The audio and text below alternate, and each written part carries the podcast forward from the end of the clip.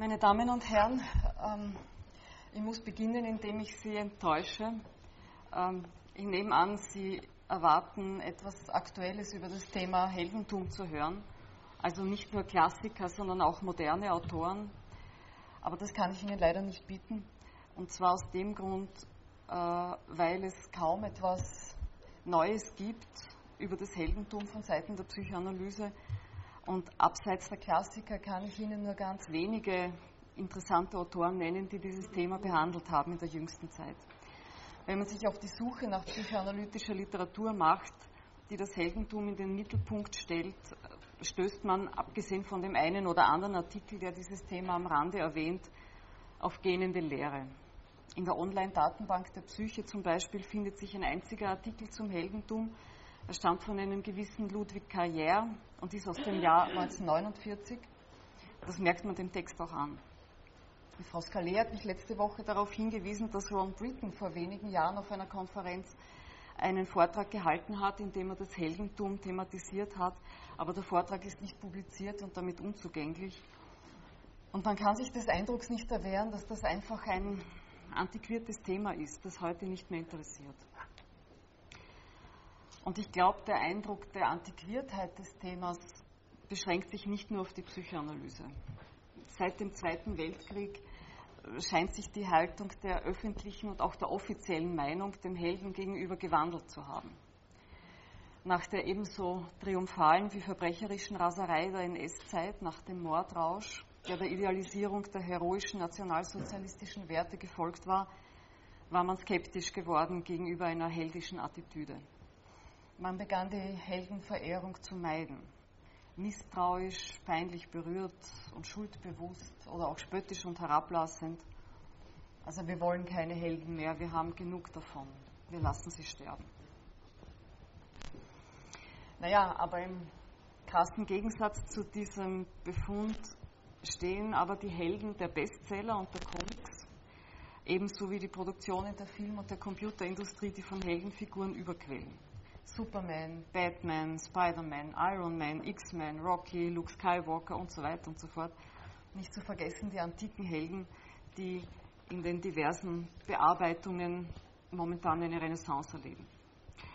Allerdings ist auch hier, glaube ich, etwas von der Abwendung von den klassischen Heldenfiguren zu spüren, wie sie durch James Bond oder die Westernhelden verkörpert wurden. Denn die Helden der Gegenwart sind in der Regel auf die eine oder andere Weise keine Menschen mehr. Sie sind verwandelte oder sonst wie veränderte Übermenschen, Mutanten, Comicfiguren, Außerirdische, also menschenähnlich, aber Fantasiegestalten letztlich. Selbst James Bond der jahrzehntelang vielleicht verlässlichste klassische Held scheint in den letzten Filmen mit Daniel Craig seinen ungebrochenen Nimbus langsam einzubüßen. Also als würde auf diese Weise auch hier die Abwehrbewegung spürbar werden, die die Gesellschaft seit dem Ende des Zweiten Weltkriegs ergriffen hat. Und es nimmt nicht Wunder, dass die Psychoanalytiker, die ja Teil der Gesellschaft und von ihren Entwicklungen betroffen sind, in der gleichen Weise reagieren und dem Phänomen des Heldentums, dem man sich nicht mehr unbefangen nähern kann, ausweichen. Scheint sich also hier um ein Thema zu handeln, das aus dem Blick geraten ist und einer geradezu reflexhaften Abwehr unterliegt, seine Faszination aber weiterhin ausübt. Und das sollte uns Analytiker doch interessieren. Es gibt allerdings eine Form Helden, des Heldentums und der Heldenverheerung, die sich erhalten durfte, und der man nicht mit dieser erwähnten Abwehrbewegung begegnet. Und das ist der moralische Held, derjenige, der seine Stärke und seine Entschlossenheit in den Dienst einer guten Sache stellt. Und diesem Typ gehört auch der Held an, von dem ich Ihnen hier beispielhaft berichten möchte, um daran einige der psychischen Funktionen des Heldentums zu studieren. Vielleicht kennen ein paar unter Ihnen die Geschichte oder eine ähnliche. Es ist die Geschichte von Josef Schulz, eines Soldaten, der nicht töten wollte. Ich entnehme diese Geschichte und die Hintergründe dem Buch äh, des FAZ-Korrespondenten Michael Martens. Heldensuche heißt das Buch, erschienen 2011 bei Cholnay. Die Geschichte spielt im Sommer 1941, nachdem die deutschen Truppen Jugoslawien binnen kürzester Zeit zerschlagen haben. Die deutsche Armee, die zum Großteil bereits für den Feldzug gegen die Sowjetunion abgezogen worden ist, verfügt nur über eine relativ geringe Stärke und bekommt den Widerstand der Partisanen empfindlich zu spüren. In jener Gegend, die uns interessiert, haben die Partisanen bei einem Überfall etliche deutsche Soldaten gefangen genommen und die Deutschen bekommen den Befehl, den Aufstand mit aller Härte niederzuschlagen. Sie sollen Geiseln nehmen, vor allem Juden, Kommunisten und all jene, die nationalistisch oder demokratisch gesinnt sind. Und sie sollen ihnen und der Bevölkerung klar machen, dass sie erschossen würden, sollten Deutsche angegriffen werden. Und im Verlauf werden also Exekutionen angeordnet und es sterben im Rahmen dieser Exekutionen fast 3000 Menschen. Ähm, das gehört zu den schlimmsten Verbrechen der deutschen Besatzung auf damals jugoslawischem Boden.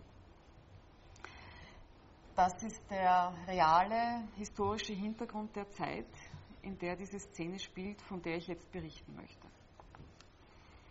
Am 20. Juli 1941 kam es nämlich auch in der kleinen Ortschaft Smederevska Palanka zu einer Exekution. Es handelte sich um 16 Partisanen, die aus dem Dorf oder der Umgebung stammten und die im Hof einer Kaserne mit verbundenen Augen den Rücken an einen großen Heuschober gelehnt erschossen wurden. Und ähm, jetzt zitiere ich aus dem Buch von Michael Martens. Zitat. Die Szene muss sich auf dem außerhalb der Stadt gelegenen Richtplatz abgespielt haben.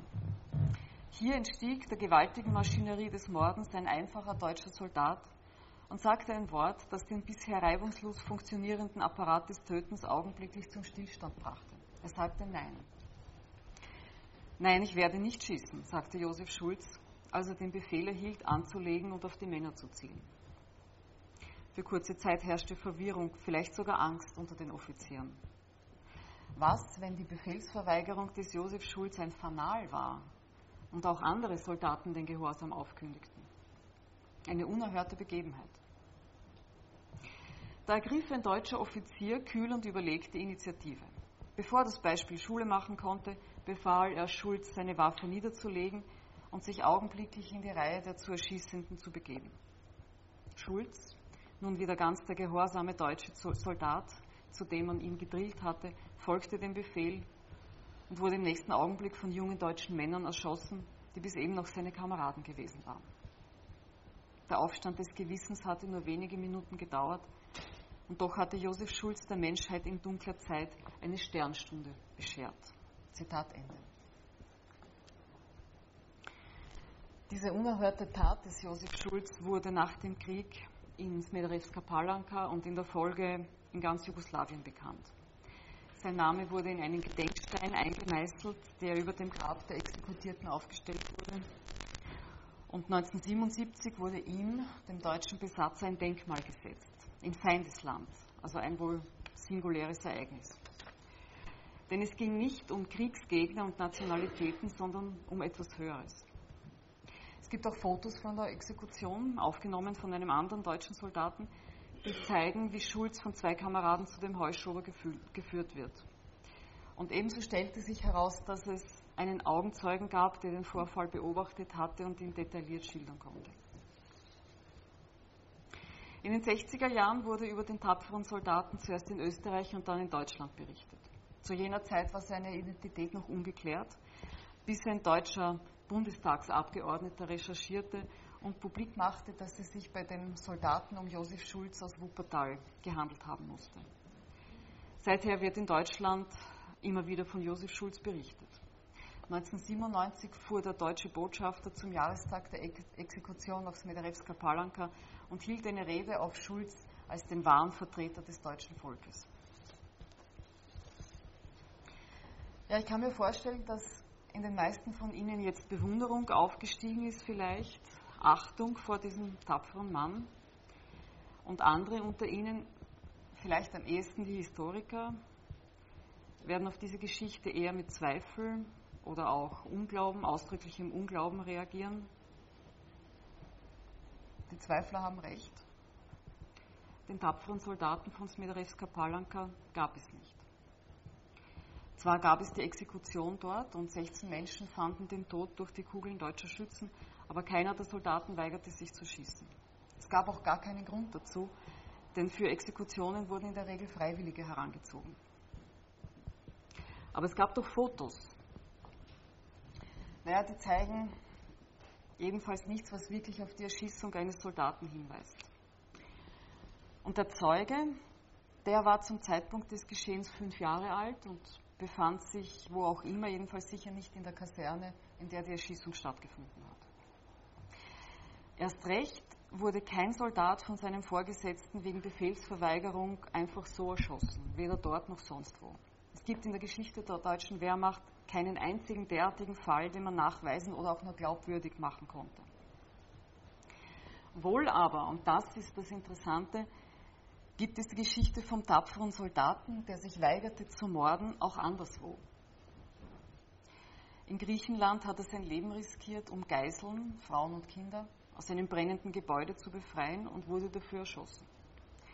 In Polen hat er sich geweigert, auf Zivilisten zu schießen, woraufhin er exekutiert wurde. Und diese Vorkommnisse besitzen alle gewisse reale Anknüpfungspunkte, haben aber ansonsten den gleichen Wahrheitsgehalt wie die Geschichte von Josef Schulz. Sie sind also das, was man einen Heldenmythos nennt.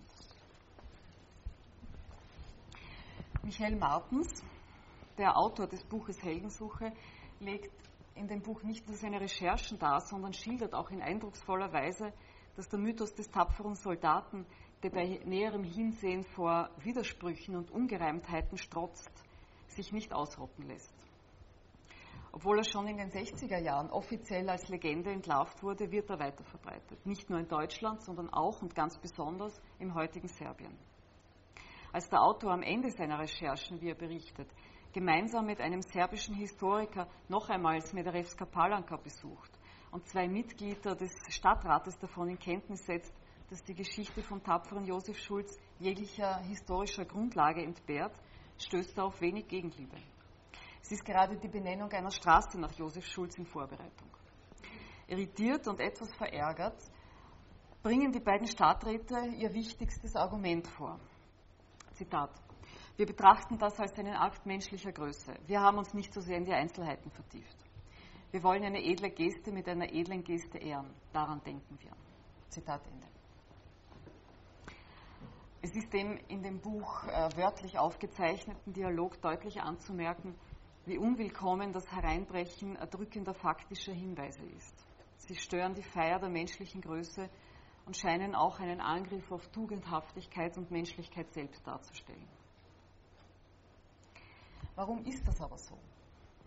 Wenn sich eine Legende ohne jeden Bezug zur materialen Realität derart hartnäckig am Leben hält, muss es bei denen, die sie erzählen, starke innere Motive dafür geben. Zunächst muss man dazu sagen, und ich folge hier noch der Darstellung von Michael Martens, äh, es hat kein Mastermind gegeben, das die Legende entworfen hat. Es ist aber ein völkerverbindender Mythos und wurde von der Politik manchmal auch in diesem Sinne benutzt. In der Süddeutschen Zeitung vom 14. Juli 1981, wo auch ein Bericht über den mutigen Soldaten drin war, gibt es im Rahmen einer ernsten Reflexion dieser Geschichte einen ersten Hinweis. Es sei wichtig, Zitat Süddeutsche, dass überhaupt Ausnahmen von der bösen Regel nachweisbar sind, die zeigen, dass auch ein totalitäres Regime nicht jeden zum Sklaven oder Schergen zu degradieren vermag. Ohne solche Beispiele hätte es nach den Jahren des Mordens keine Überwindung des Hasses, niemals eine Wiederversöhnung geben können, die nicht bloß Vergessen, sondern auch Vergebung einschließen muss. Zitat Ende.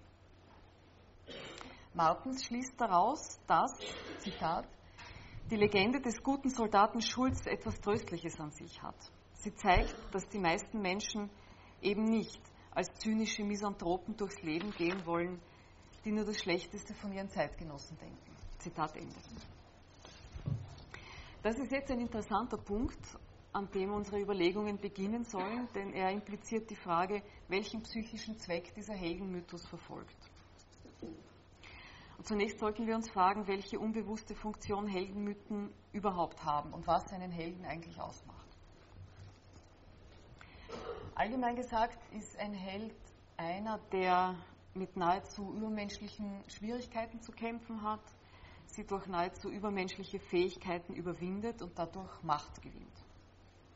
In der Frühzeit der Psychoanalyse hat Otto Rank ähm, im Jahr 1909 und später dann in der Überarbeitung von 1922 zu diesem Thema gearbeitet und hat darauf hingewiesen, dass der Heros der Heldenmythen bereits von Geburt an Feindseligkeiten ausgesetzt ist.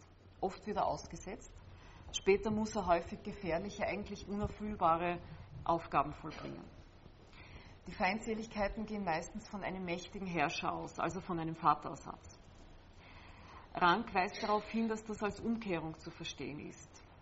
Eine Umkehrung, die Rechtfertigungscharakter hat, denn die Feindseligkeit zwischen Vater und Sohn geht im Rahmen des Ödipus-Komplexes ja primär vom Sohn aus. Wenn aber der Vater feindselig ist, ist die Feindseligkeit des Sohnes legitim. Und schließlich zieht Rank dann das Konzept der Urhorde heran und erklärt, dass die Heldentat des Mythos auf der unbewussten Ebene als Überwindung des Vaters gedeutet werden muss. So ist der Held, der sich durch seine Taten von der Tyrannei des Vaters befreit, ein ungehorsamer Sohn, ein Aufrührer gegen den Vater, ein Empörer, ein Revolutionär. Aber indem er mit dem Überkommenen bricht und neue Wege geht, ist er gleichzeitig auch ein sozial wertvoller Erneuerer, ein Kulturschöpfer. Dem Individuum bietet eine Heldengeschichte eine Vielzahl von Möglichkeiten zur lustvollen Identifizierung. Der eigentliche Held der Romandichtung, sagt Rank, ist ja das Ich, das sich mit dem Helden identifiziert. In ganz ähnlicher Weise verhält es sich mit dem Kollektiv. Indem die Mitglieder einer Gesellschaft sich an wichtigen Punkten ihrer Entwicklung auf einen Heldenmythos berufen, gewinnen sie ein positiv konnotiertes Identitätsgefühl, in dem sie sich als mächtig, wertvoll, legitim und so weiter empfinden können. Insbesondere kann der Mythos ein beschädigtes Selbstgefühl wieder aufrichten der in der internationalen Krisenintervention und Konfliktforschung tätige Psychoanalytiker Vamik Volkan legt detailliert nahe, na, dar, auf welche Weise sich in der individuellen Psyche ein Gefühl kollektiver Identität entwickelt, äh, die in die Kernidentität eingewoben und schließlich als ein innerer Wesenszug wahrgenommen wird sodass die individuelle Identität durch die kollektive Identität gestützt und aufgebaut, aber umgekehrt auch die kollektive Identität durch die, durch die individuelle gestützt und erhalten wird. Im Wesentlichen geht das über Prozesse von Externalisierung und Internalisierung vor sich. Also das bedeutet, dass am Beginn der Identitätsbildung, wenn das Ich noch schwach ist, verschiedene Vorstellungen und Gefühle von sich selbst in der äußeren Realität untergebracht werden, also in Menschen oder in Gegenständen oder eben in Geschichten. Denn das labile Ich oder noch labile Ich wäre damit überfordert, sie als zu sich selbst gehörig zu empfinden. Insbesondere ein Erleben von Scheitern, Schmerz oder unzureichenden Fähigkeiten, das mit Gefühlen von Ohnmacht, Kleinsein, Erniedrigung und so weiter einhergeht, kann noch nicht in die eigene Identität integriert werden. Aber es werden auch lustvolle Gefühle externalisiert. Zum Beispiel, wenn ein Kind, nachdem es hingefallen ist und dadurch erfahren hat, wie klein und ungeschickt es noch ist, wenn dieses Kind die eigenen Wünsche nach Größe und Geschicklichkeit im geliebten und idealisierten Vater unterbringen kann, dessen Hobby das Klettern im Gebirge ist. Auf diese Weise kann es sich jemandem zugehörig fühlen, der so ist, wie er selbst gern sein möchte. Mit anderen Worten, das Kind partizipiert an der Macht des Vaters. Otto Fenichel hat darauf hingewiesen, wie die Identifizierung mit einer mächtigen Person das Gefühl befördert, mit dieser Person zusammenzufließen und an ihrer Macht zu partizipieren. Je nach Reifegrad werden dann später diese externalisierten Gefühle und Vorstellungen später in unterschiedlichem Ausmaß wieder integriert. Manche bleiben aber auch über sehr lange Zeit oder auch für immer bestehen. Ich glaube, dass diese Überlegungen ein ganz gutes Rüstzeug abgeben, um zu verstehen, welche psychischen Funktionen dieser sich hartnäckig behauptende Mythos rund um Josef Schulz erfüllt. Aber es ist ein Unterschied und es bedeutet auch Verschiedenes, ob nun die besetzte oder die besatzende Nation sich dieses Mythos bedient. Im Fall der Deutschen, und das gilt für die Österreicher natürlich genauso, kommt uns die Sache noch relativ einfach vor. Identifizierung mit einem fiktiven Helden scheint der Versuch zu sein, sich von der Verantwortung für die Verbrechen der NS-Zeit zurückzuziehen. Hat man doch eine Figur gefunden, die einerseits tat, was hätte getan werden müssen, und die uns andererseits klar macht, was gar nicht getan werden konnte, was hätte getan werden müssen, weil es den Einzelnen ja das Leben gekostet hat. Hätte. Darüber hinaus gewinnt die durch die Verbrechen der NS-Zeit in ihrem Selbstbild beschädigte Gesellschaft ein Stück von ihrer moralischen Integrität und ihrem Glanz zurück. Sie hat ja ein Individuum hervorgebracht, das fähig war, ganz dem Ideal entsprechend zu handeln und sich sogar dafür zu opfern. In diesem Individuum wird die Gesellschaft also selbst rehabilitiert und wieder glanzvoll. Und, so suggeriert die Geschichte, es war ja nicht nur dieser eine Soldat. Hätte der Offizier den Josef Schulz nicht rasch erschießen lassen, wäre am Ende die ganze Truppe aufsässig geworden. Also der Durchbruch von Humanität und spontanem Mitgefühl bei den deutschen Soldaten hat nur mit Mühe und nur unter Todesdrohung verhindert werden können. Also es scheint das ein Versuch zu sein, eine kollektiv empfundene Schuld auf eine Art und Weise zurückzuweisen, die sowohl die Opfer als auch die Täter zum Verschwinden bringt. Das fantasierte Heldentum wirkt, als wäre es eine narzisstisch motivierte Schuldabwehr, die es den Einzelnen auch ermöglicht, unter dem Deckmantel eben dieser Abwehr die kollektive Täterschaft zu unterstützen und dabei selbst phantasmatisch und in Form der Identifizierung Täter zu bleiben.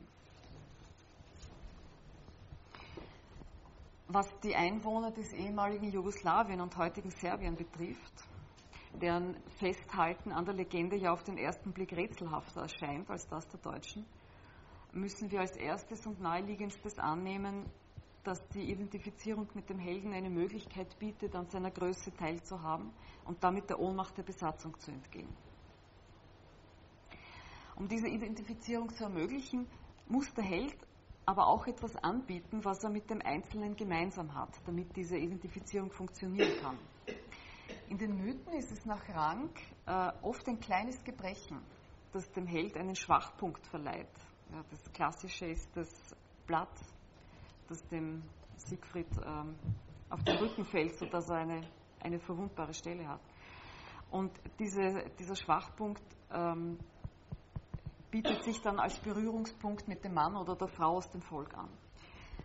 Im Fall Schulz ist das einfach. Als deutscher Soldat gehört er zwar zu den Deutschen, aber als derjenige, der sich auf die Seite der Partisanen stellt und von der Brutalität der Deutschen ebenso getroffen wird wie die Serben selbst, gehört er zu ihnen. Die Opfer der deutschen Besatzung identifizieren sich also über diese Ohnmacht mit ihm.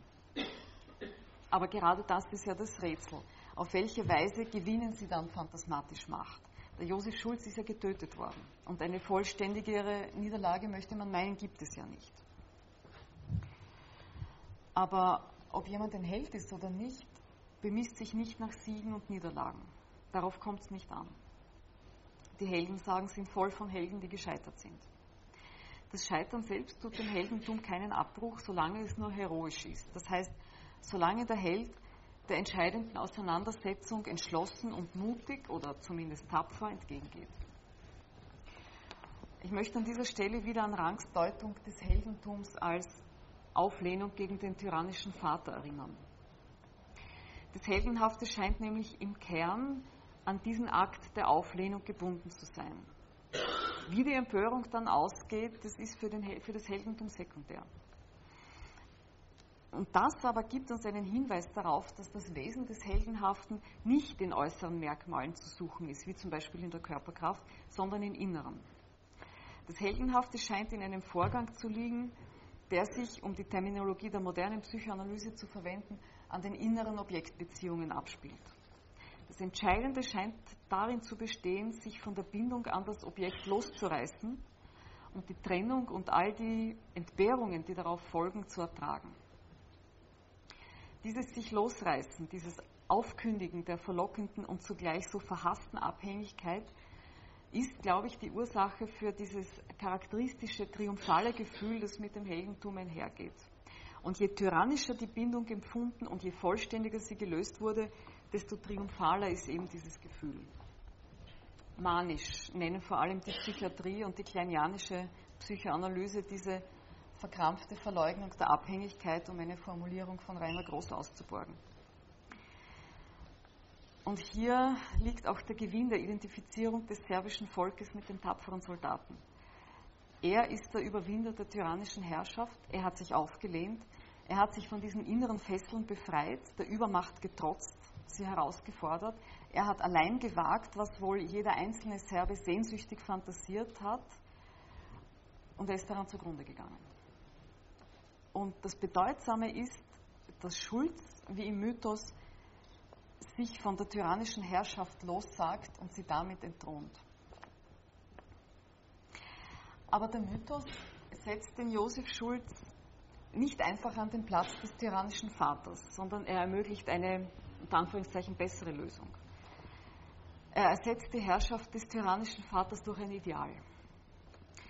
In Freuds Massenpsychologie und Ich-Analyse können wir nachlesen, wie bedeutsam die Identifizierung über ein gemeinsames Ideal ist, die nicht nur identitätsstiftend wirkt, sondern gleichzeitig auch starke Bindungen schafft und große libidinöse Triebmengen binden und sehr befriedigend unterbringen kann.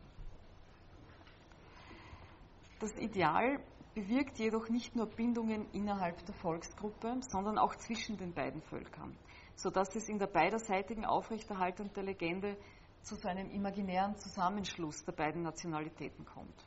Und auch das scheint eine Rolle zu spielen dass es eine schlichtweg unerträgliche Realität ist, in einem solchen Ausmaß gequält, gedemütigt, vernichtet worden zu sein. Und wer der Schilderung von Martens folgt, gewinnt auch den Eindruck, dass es besonders wichtig ist, dass der Held ein Deutscher war. Man könnte ja auch fragen, warum das serbische Volk nicht die kollektive Fantasie eines serbischen Helden hervorgebracht hat. Aber einem, der der besiegten Nation angehört, fehlt der Glanz des Sieges. Er eignet sich nicht so sehr dazu, die narzisstische Wunde des, Kollektiv, des Kollektivs zu heilen. Relativ klar, glaube ich, scheint aber zu sein, dass es bei der Fortschreibung dieses Mythos eher nicht um die Aufrechterhaltung von Tugenden oder ethischen Normen geht, wie Martens sich zu glauben entschließt, oder jedenfalls nicht primär. Das könnte man diskutieren.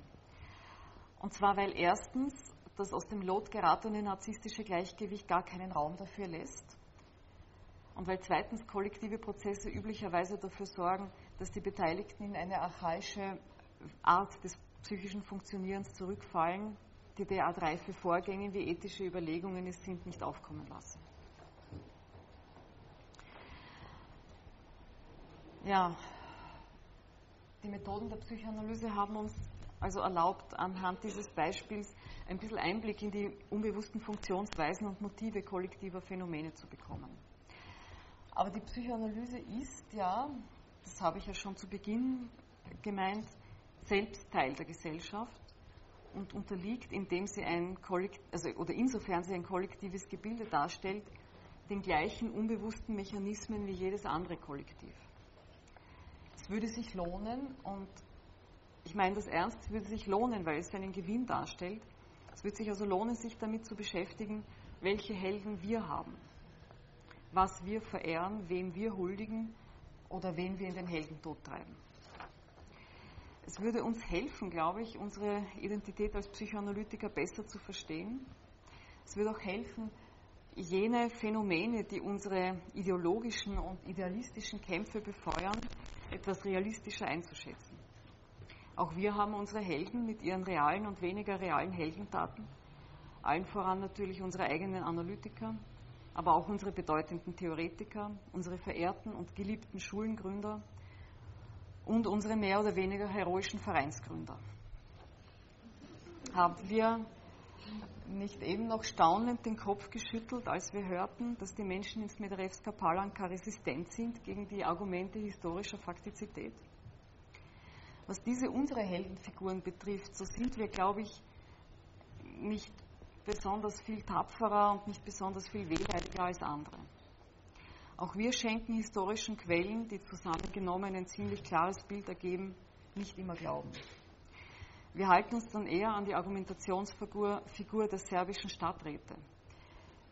wenn ich nicht ganz sicher weiß, was sich abgespielt hat, warum soll ich dann nicht behaupten dürfen, es könnte sich genauso gut auch das Gegenteil ereignet haben?